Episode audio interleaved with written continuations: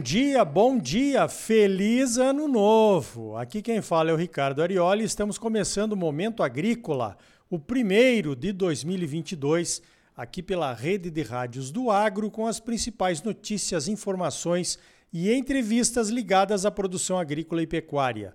O oferecimento é do Sistema Famato Senar, Sistema Sindical Forte Agropecuária Próspera e Cicred, gente que coopera cresce. Venha crescer conosco associe-se ao Cicred. Então vamos às principais notícias da semana? Veja esta. Na semana passada conversamos com o Edeon Vaz Ferreira, do Movimento Pro Logística, sobre o novo marco ferroviário. Pois então, o Ministério da Infraestrutura já recebeu 64 pedidos para a implementação de ferrovias em todo o Brasil. Aqui em Mato Grosso temos pedidos para oito trechos. Um dos trechos é de uma ferrovia entre Lucas do Rio Verde e Água Boa. Esta seria a segunda perna da FICO, a Ferrovia de Integração do Centro-Oeste, que vem descendo do Pará até Goiás, na cidade de Mara Rosa, e vai chegar em Água Boa. O pedido foi feito pelo consórcio de empresas VLI, Rumo e Rail in Engenharia. Um outro pedido feito pelas empresas Zion Real Estate e Garim Infraestrutura é para o trecho ferroviário entre Lucas do Rio Verde e Sinop.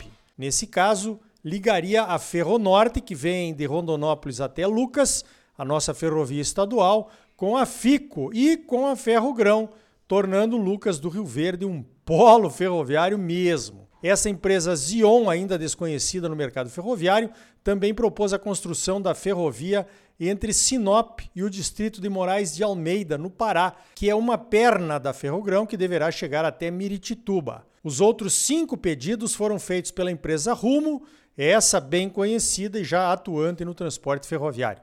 A Rumo quer construir ligações ferroviárias entre, anote aí, Santa Rita do Trivelato e Sinop, entre Nova Mutum e Campo Novo do Parecis, entre Bom Jesus do Araguaia e Água Boa, entre Ribeirão Cascalheira e Figueirópolis, no Tocantins, e entre Primavera do Leste até Ribeirão Cascalheira, emendando tudo. Que maravilha! Conversei com o Edeon e ele me disse que o Ministério ainda vai analisar os projetos e principalmente a capacidade de construção dos trechos solicitados pelas empresas solicitantes. Quanto à capacidade da RUM e da VLI, não há nenhuma dúvida, né? Pois elas já constroem e já atuam em ferrovias brasileiras. Então vamos esperar para ver. Mas que são ótimas notícias, ainda que apenas pedidos iniciais, não resta a menor dúvida. Estamos nos encaminhando para tornar o Mato Grosso uma potência mais competitiva ainda na produção de commodities. A logística melhor vai trazer novos negócios para o Estado que hoje não têm viabilidade econômica para serem implantados por conta do alto custo do transporte. Que coisa, hein, Edeon? O parto do primeiro projeto foi dificílimo, mas agora está vindo de balaio. Que legal. Veja esta: entrou em vigor na última terça-feira, dia 28 de dezembro, uma medida provisória que vai modernizar os cartórios de registros públicos no Brasil. Com essa MP, os registros públicos poderão ser acessados pela internet por qualquer cidadão interessado. É um avanço e tanto. Estamos passando para um sistema nacional de registros. Nosso sistema cartorial hoje em dia é local. Significa que você tem que ir até o cartório local para conseguir acessar certos documentos, certidões e para solicitar alguns serviços de registros e averbações, por exemplo.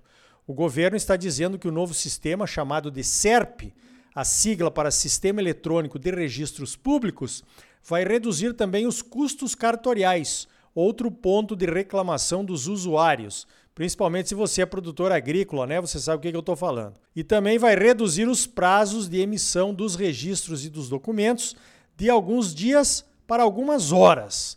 Mais uma questão importante será a possibilidade de enviar documentos para registro pela via digital. As cédulas de financiamento agrícola, por exemplo. Hoje, alguém precisa levar as cédulas até o cartório, pagar pelo serviço antecipadamente e depois passar lá para buscar quando o registro estiver pronto e aí sim levar ao banco e acessar o crédito. Como tudo agora será digital, vai facilitar bastante, né? A notícia que eu li não esclarece se as assinaturas poderão ser eletrônicas também. Esperamos que sim. Aí sim teríamos um sistema moderno rumo ao blockchain, evitando inclusive falsificações e atos de má fé. Veja esta: uma decisão governamental que ainda repercute negativamente em todo o agro foi a redução da mistura obrigatória de biodiesel no diesel para 10% em 2022. De acordo com o planejamento anterior, que foi feito em 2018, deveríamos alcançar 14% agora em 2022 e chegarmos a 15% em 2023. Toda a cadeia de produção de biodiesel estava preparada para isso. Esse planejamento veio na esteira do Renova Bio, que era para ser uma política nacional para os biocombustíveis e inclui a valorização da redução das emissões de gases de efeito estufa através do uso dos biocombustíveis e a venda de certificados de redução de carbono emitidos e negociados nas bolsas de valores, os CBIOS. Segundo a Aprobio, que é presidida pelo ex-ministro da Agricultura Francisco Turra, o biodiesel representa 9% no preço final do diesel e variou apenas 0,1% durante o ano de 2021. O petróleo aumentou mais de 60% em 2021. Então, o aumento do preço do diesel não estaria vindo do biodiesel. Com essa marcha ré de 13 para 10%, o setor deixará de produzir 2,4 bilhões de litros de biodiesel. Estamos estacionados em 6,4 bilhões de litros para atender essa mistura de 10%. Isso significa mais ou menos 3 milhões de toneladas a menos de soja que serão processadas no Brasil e alguns bilhões de reais que toda essa cadeia deixará de arrecadar. Perdem arrecadação também os governos estaduais, pois a soja industrializada aqui no Brasil gera ICMS e agrega valor ao nosso principal produto de exportação. A ABIOV, a Associação Brasileira das Indústrias de Óleos Vegetais, calcula uma redução de 2 bilhões e meio de dólares, pois o Brasil vai precisar importar diesel fóssil para atender o mercado. Só o valor dessas importações de diesel poderão chegar a 1 bilhão e 200 milhões de dólares em 2022. Pois então, quem sabe o governo ainda pode rever essa decisão em 2022, hein? Vamos brigar por isso. A CNA defende que o teor previsto de 14% de biodiesel misturado ao diesel seja mantido em 2022. Olha só, o clima continua fazendo das suas nessa passagem de ano. A seca nos estados do sul, principalmente no Paraná e no Rio Grande do Sul, foi aplacada com algumas chuvas na última semana do ano.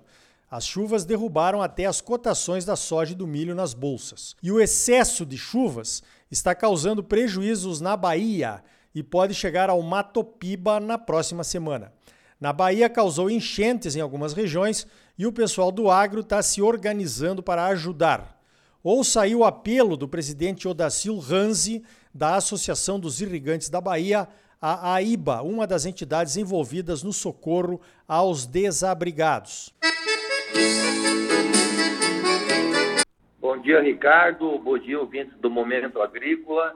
Estamos vivendo aqui no, na Bahia momentos dramáticos em virtude das intensas chuvas que estão ocorrendo aqui na região desde o, início do mês de outubro, mas que agora em dezembro foi realmente fora da curva, né? Então nós temos duas situações. A situação lá do sudoeste e extremo sul da Bahia, onde tem milhares de pessoas desabrigadas, e também temos aqui na nossa região do oeste da Bahia, aqui pertinho de Barreiras, aqui no Vale do Rio Grande, é, quatro municípios ilhados, né, com uma grande devastação da chuva. Então, nós estamos acudindo, é, conjuntamente com várias entidades de classe, esse, esse povo que foi atingido aqui na nossa região, aqui perto de nós, inclusive hoje, estamos, essa semana, estamos levando a primeira é, o primeiro caminhão juntamente com o Exército, porque é difícil o acesso, e levando 400 cestas básicas. E em seguida vamos ter um comboio de quatro caminhões levando 60 mil quilos de alimentos lá para o extremo sul. Então estamos todo mundo enganjado nessa grande campanha e todo o Brasil que quiser participar, a nossa conta é a, a agência é a 7616/3 a conta corrente 259-3 do Banco do Brasil, é o Instituto AIBA, qualquer doação é bem-vinda. E a nossa situação das nossas lavouras é, sofreram muito né, com as chuvas, a grande preocupação é que o soja está com a raiz muito exposta, mas temos fé que agora vai começar a abrir o sol e vai tudo normalizar. Não teremos uma mega safra igual ao ano passado, mas será uma excelente safra, tenho certeza absoluta. E eu aproveito esse momento, do, o espaço do momento agrícola, para desejar a todos os ouvintes desse programa um feliz 2022, com muita saúde, muita paz e muito progresso. Um grande abraço, Ricardo.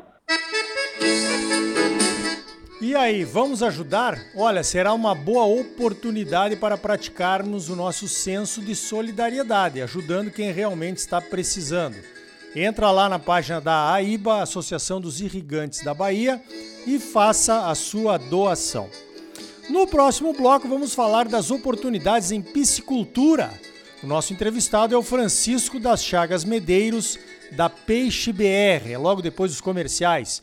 E ainda hoje, as oportunidades em energia solar fotovoltaica. A hora de investir é agora. E também as turbulências da pecuária de corte em 2021 e as expectativas para 2022. E aí, tá bom ou não tá? É claro que tá bom. No primeiro programa Momento Agrícola do ano, você só merece o melhor. Precisamos começar com o pé direito. Então não saia daí. Voltamos em seguida com mais momento agrícola para você. Um oferecimento do Sistema Famato Senar, Sistema Sindical Forte e Agropecuária Próspera. E gente que coopera cresce. Venha crescer conosco em 2022. Associe-se ao Sicredi. Voltamos já.